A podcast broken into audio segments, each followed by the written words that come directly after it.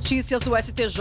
Os destaques do dia do Superior Tribunal de Justiça, quando e onde você quiser. Olá, esse é o boletim com alguns destaques do STJ. A quinta turma do Superior Tribunal de Justiça decidiu que a falta de aviso ao investigado sobre o direito de ficar em silêncio durante a fase do inquérito policial só gera nulidade se for demonstrado que isso causou efetivo prejuízo à defesa. O caso analisado foi um pedido de habeas corpus em que o réu alegou ser nulo o inquérito porque uma testemunha ouvida pela polícia e posteriormente tornada corré não teria sido alertada sobre o direito de ficar em silêncio.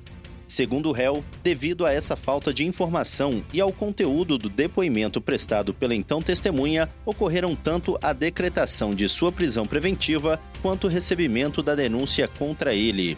O Tribunal de Justiça do Rio Grande do Sul entendeu que a eventual alegação de prejuízo deveria ter sido feita não pelo paciente do habeas corpus, mas pela testemunha tornada correta. No STJ, o colegiado negou o pedido do habeas corpus e manteve a prisão preventiva.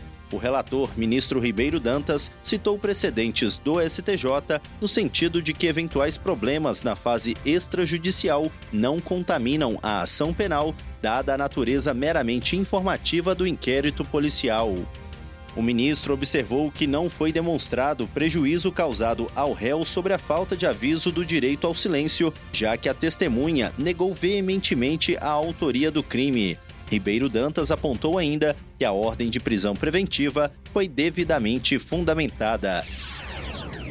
A Corte Especial do Superior Tribunal de Justiça prorrogou o afastamento cautelar de três dos quatro desembargadores do Tribunal Regional do Trabalho da Primeira Região, acusados de suposta participação em grupo criminoso que, em troca de propina, atuaria para incluir empresas e organizações sociais em plano especial de execução da Justiça do Trabalho.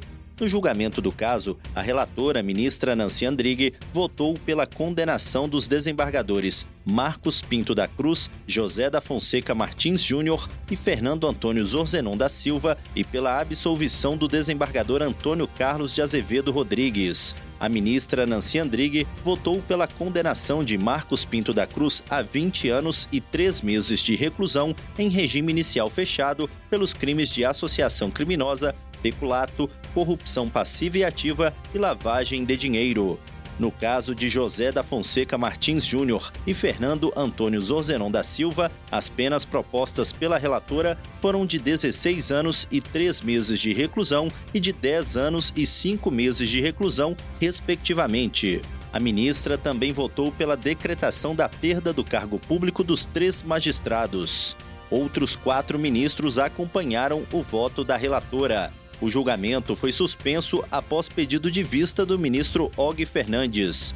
Devido à suspensão, a corte decidiu prorrogar o afastamento cautelar dos desembargadores Marcos Pinto da Cruz, José da Fonseca Martins Júnior e Fernando Antônio Zorzenon da Silva até o final do julgamento, decisão que não foi estendida ao desembargador Antônio Carlos de Azevedo Rodrigues terceira sessão do Superior Tribunal de Justiça vai definir sobre o rito dos recursos repetitivos se a reiteração delitiva obsta a incidência do princípio da insignificância ao delito de descaminho, independentemente do valor do tributo não recolhido. A questão foi cadastrada como tema 1218. O relator, ministro Sebastião Rei Júnior, apontou que a Secretaria de Jurisprudência do STJ identificou 469 acórdãos e 3.355 decisões monocráticas proferidas no tribunal sobre a matéria em debate, o que atende ao pressuposto da multiplicidade e potencialidade vinculativa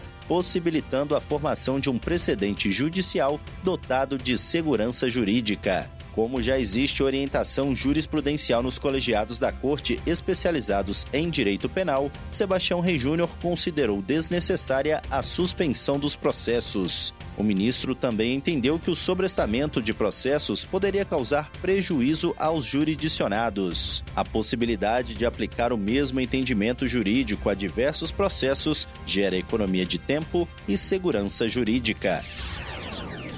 E esse foi o STJ Notícias de hoje. Se quiser ouvir mais, acesse o Spotify ou o SoundCloud do STJ. Tchau, tchau. Notícias do STJ, uma produção da Secretaria de Comunicação Social do Superior Tribunal de Justiça.